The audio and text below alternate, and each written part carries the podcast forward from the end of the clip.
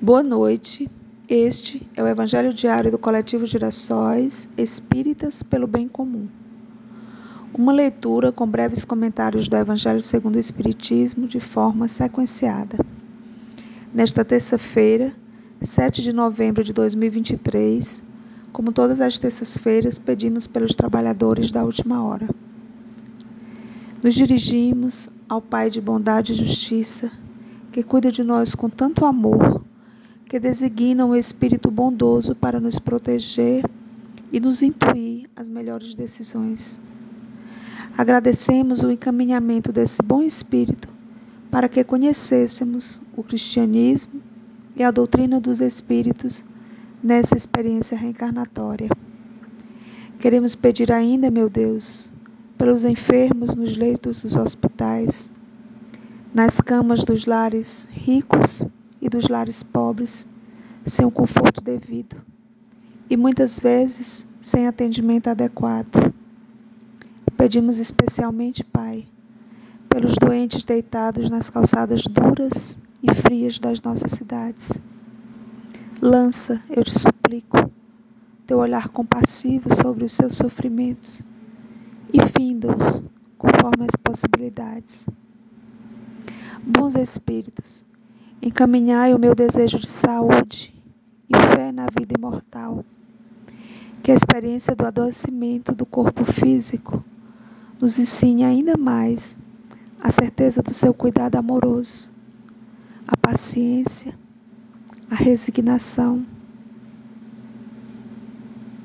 e a fé na vida imortal. Que assim seja. Na sequência das leituras do Evangelho segundo o Espiritismo, estamos no capítulo 28, coletânea de preces espíritas. Preces por aquele mesmo que ora aos anjos guardiões e aos espíritos protetores. Prece 3, item 14. Outra, porque é uma outra prece. Ontem a gente viu outra, a gente sabe que nesse capítulo de preces existem várias, são sugeridas várias preces. Então, o item 14, vamos fazer agora. Espíritos bem-amados, anjos guardiões, que com a permissão de Deus, pela sua infinita misericórdia, velai sobre os homens. Sede nossos protetores nas provas da vida terrena. Dai-nos força, coragem e resignação. Inspirai-nos tudo o que é bom. Defende-nos do declive do mal que a vossa bondosa influência nos penetre a alma. Fazei, sintamos que um amigo devotado está ao nosso lado, que vê os nossos sofrimentos e partilha das nossas alegrias. E tu, meu bom anjo, não me abandones. Necessito de toda a tua proteção para suportar com fé e amor as provas que praz a Deus enviar-me. Essa foi a prece. É, na Revista Espírita de 1859, tem uma comunicação de São Luís e Santo Agostinho sobre os anjos de guarda. Eu vou ler alguns trechos que dizem: Há uma doutrina que deveria converter os mais incrédulos por seu encanto e por sua doçura, a dos anjos da guarda.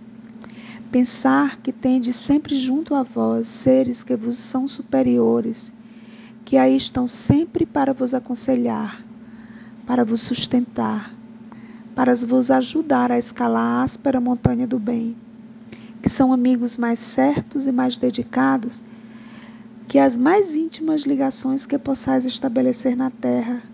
Não é uma ideia consoladora? Esses seres aí estão por ordem de Deus. Foi Ele que os pôs ao vosso lado. Aí se acham por amor a Ele e realizam bela e penosa missão. Sim, onde quer que estejais, estarão convosco. Os calabouços, os hospitais, os lugares de deboche, a solidão, nada vos separa desses amigos que não vedes, mas cujos suaves impulsos vossa alma sente, como lhes escuta os sábios conselhos. Não temais fatigar-nos com as vossas perguntas, ao contrário, ficai sempre em contato conosco pois assim sereis mais forte e mais felizes. São estas comunicações de cada um com seu espírito familiar que fazem todos os homens médios. é, a comunicação continua, ela é um pouco mais longa, mas consideramos que aqui nos dá esperança e nos ensina a tratarmos com esses espíritos bondosos a quem chamamos de anjos de guarda. Então, amigos, busquemos essa conexão, essa intimidade com esse espírito mais sábio que nos ama imensamente e que não se incomoda em ser consultado, ao contrário, fica feliz quando procuramos e nos colocamos em sua sintonia de forma intensa e permanente. Encerramos nosso Evangelho pedindo aos nossos anjos guardiões estarmos ainda mais juntos em pensamentos e em propósito de crescimento moral. Que os bons espíritos que nos assistem nos preservem do orgulho e de todo sentimento contrário à caridade que ainda conservamos em nós.